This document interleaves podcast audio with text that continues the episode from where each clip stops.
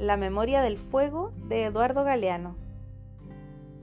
En la Sierra Mexicana de Nayarit había una comunidad que no tenía nombre. Desde hacía siglos esa comunidad de indios huincholes andaba buscando uno. Carlos González, uno de ellos, lo encontró de pura casualidad. Este indio huinchol había ido a la ciudad de Tepic para comprar semillas y visitar parientes. Al atravesar un basural, recogió un libro tirado entre los desperdicios. Sentado a la sombra de un alero empezó a descifrar páginas. El libro hablaba de un país de nombre raro, que Carlos no sabía ubicar, pero que debía estar bien lejos de México, y contaba una historia de hace pocos años. En el camino de regreso, caminando sierra arriba, Carlos siguió leyendo. No podía desprenderse de esta historia de horror y bravura. El personaje central del libro era un hombre que había sabido cumplir su palabra. Al llegar a la aldea, Carlos anunció eufórico, ¡Por fin tenemos nombre! y leyó el libro en voz alta para todos. La tropezada lectura le ocupó casi una semana. Después las 150 familias votaron, todas por sí. Con bailares y cantares se selló el bautizo. Ahora tienen cómo llamarse, esta comunidad lleva el nombre de un hombre digno que no dudó a la hora de elegir entre la traición y la muerte. Voy para Salvador Allende, dicen ahora los caminantes.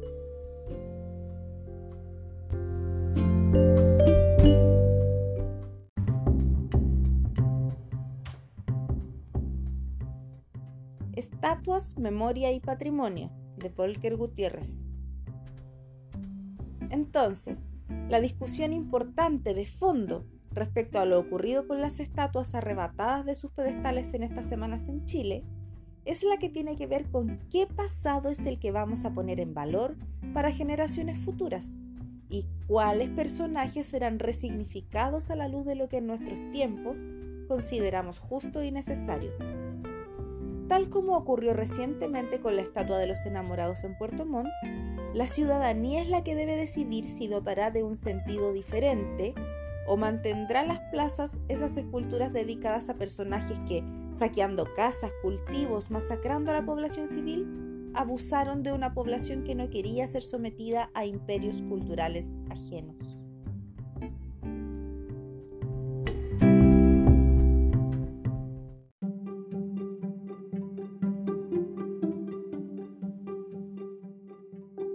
La granja de los animales de George Orwell. Camaradas, ya han oído acerca del extraño sueño que tuve anoche, pero hablaré de eso más tarde. Primero tengo algo que decir.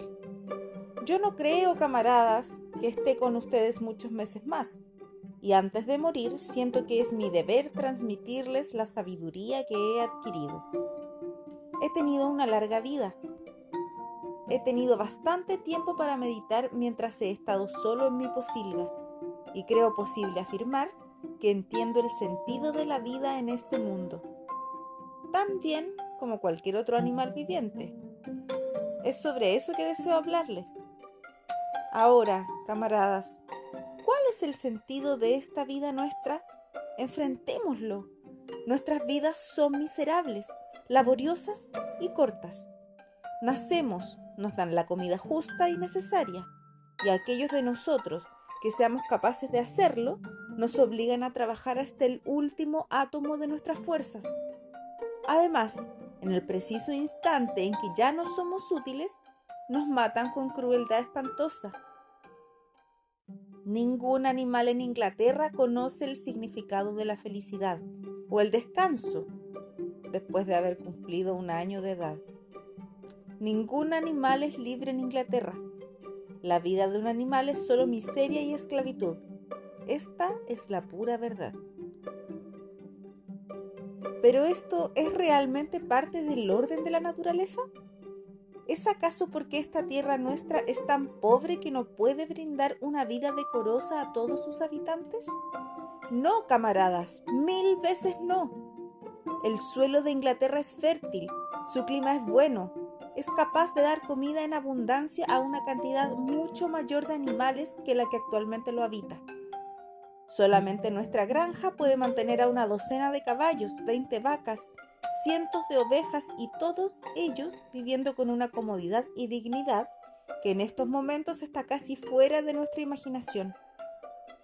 ¿Por qué entonces continuamos en una miserable condición? Porque los seres humanos nos roban casi todo el fruto de nuestro trabajo. Ahí está, camaradas, la respuesta a todos nuestros problemas. Todo se resume en una sola palabra, el hombre. El hombre es el único enemigo real que tenemos. Quítenlo de la escena y la raíz de nuestra hambre y exceso de trabajo será abolida para siempre. El hombre es el único ser que consume sin producir. No da leche, no pone huevos, es demasiado débil para tirar del arado y no es capaz de correr suficientemente rápido como para atrapar conejos. Sin embargo, es señor de todos los animales, los hace trabajar, les da lo mínimo necesario para evitar que mueran de hambre. Y el resto se lo guarda para él. Nuestro trabajo cultiva la tierra, nuestro estiércol lo abona. Y sin embargo no existe uno de nosotros que posea algo más que su puro pellejo. Ustedes vacas que están aquí, ¿cuántos miles de galones de leche han dado durante este último año?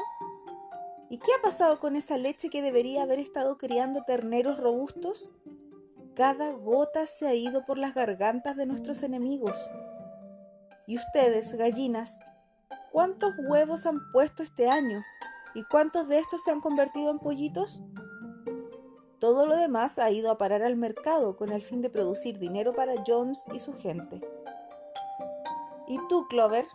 ¿Dónde están esos cuatro potrillos que pariste que deberían haber sido el sostén y alegría de tu vejez? Cada uno fue vendido al año de edad.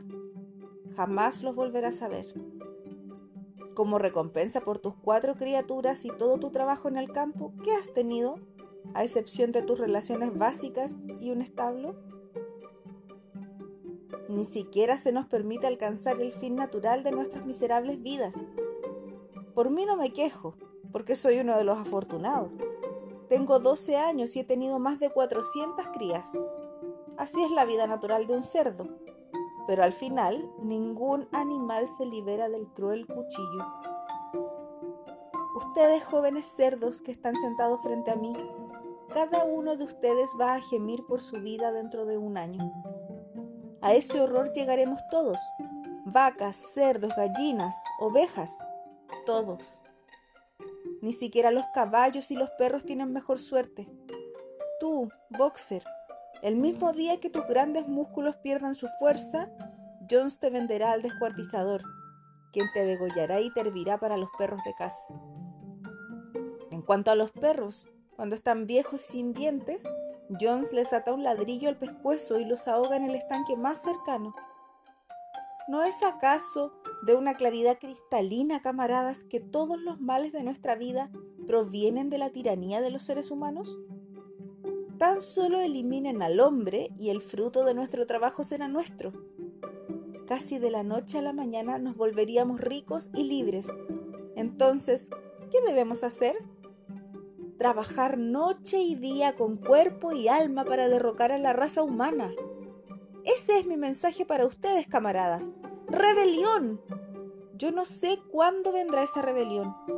Puede ser dentro de una semana o dentro de 100 años, pero sí sé tan seguro como veo esta paja bajo mis patas que tarde o temprano se hará justicia.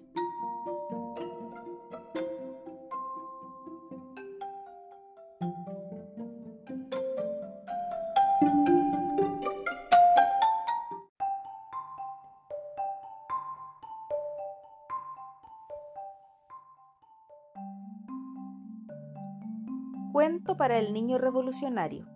Jorge Ibargüengoitía. Todo lo que ves a nuestro alrededor, niño revolucionario, es producto de la Revolución Mexicana, que como todos sabemos, empezó como movimiento armado y se transformó más tarde en un movimiento social en el que participan todos los mexicanos sin distinción a clase social. Tiene por finalidad alcanzar una más justa distribución de la riqueza, e igualdad de oportunidades y trato ante la ley. Pues bien, niño, Este señor que ves aquí tocando el claxon del Mustang para que la criada venga a abrirle la puerta, es un humilde revolucionario a quien la patria ha recompensado sus esfuerzos en pro de la justicia social. La altanería que le notas no es aire de aristocracia, sino el orgullo propio de nuestra raza. Nos bastan dos años de no pasar hambres para sentirnos de la mejor sociedad. No me preguntes, niño revolucionario, en qué hizo su dinero este señor, ni qué es lo que sabe hacer.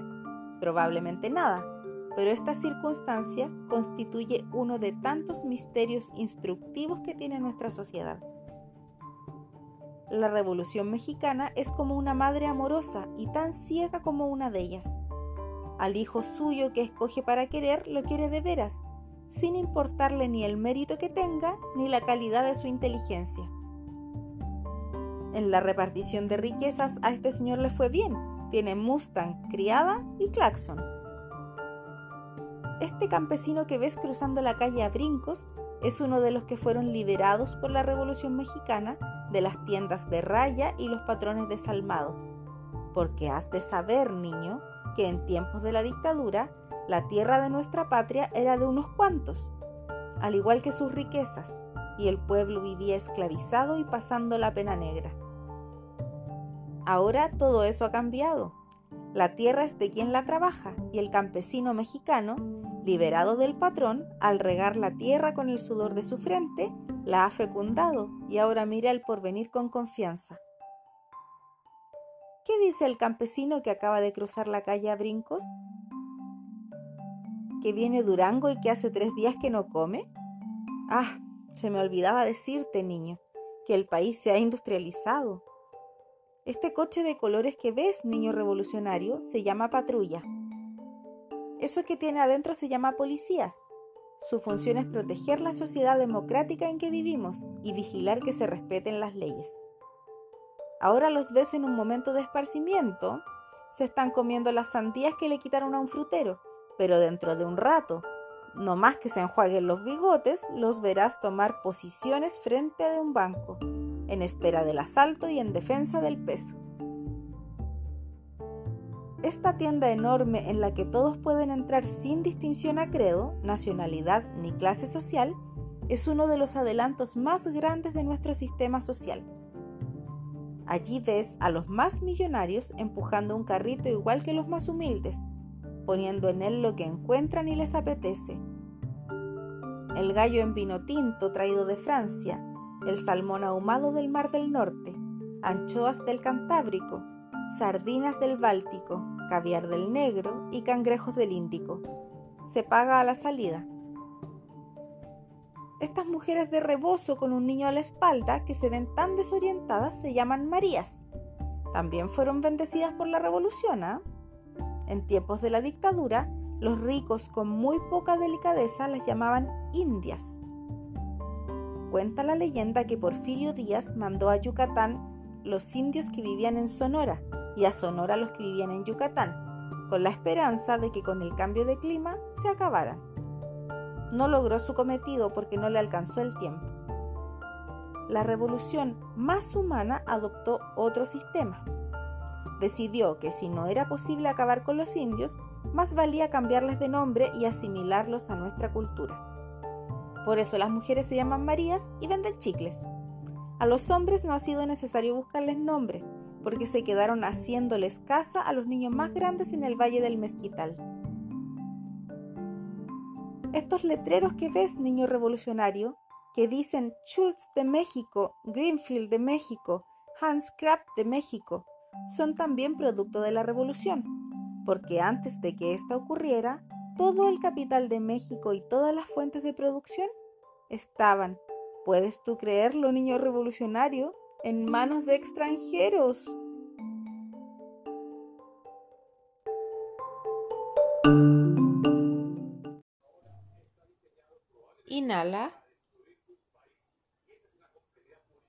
Sostiene. Exhala.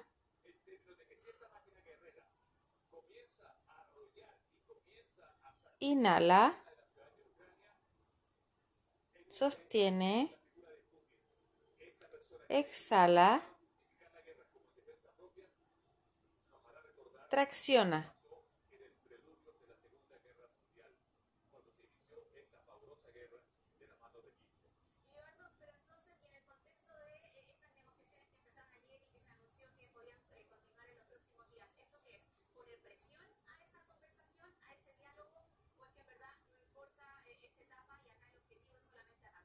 Respira.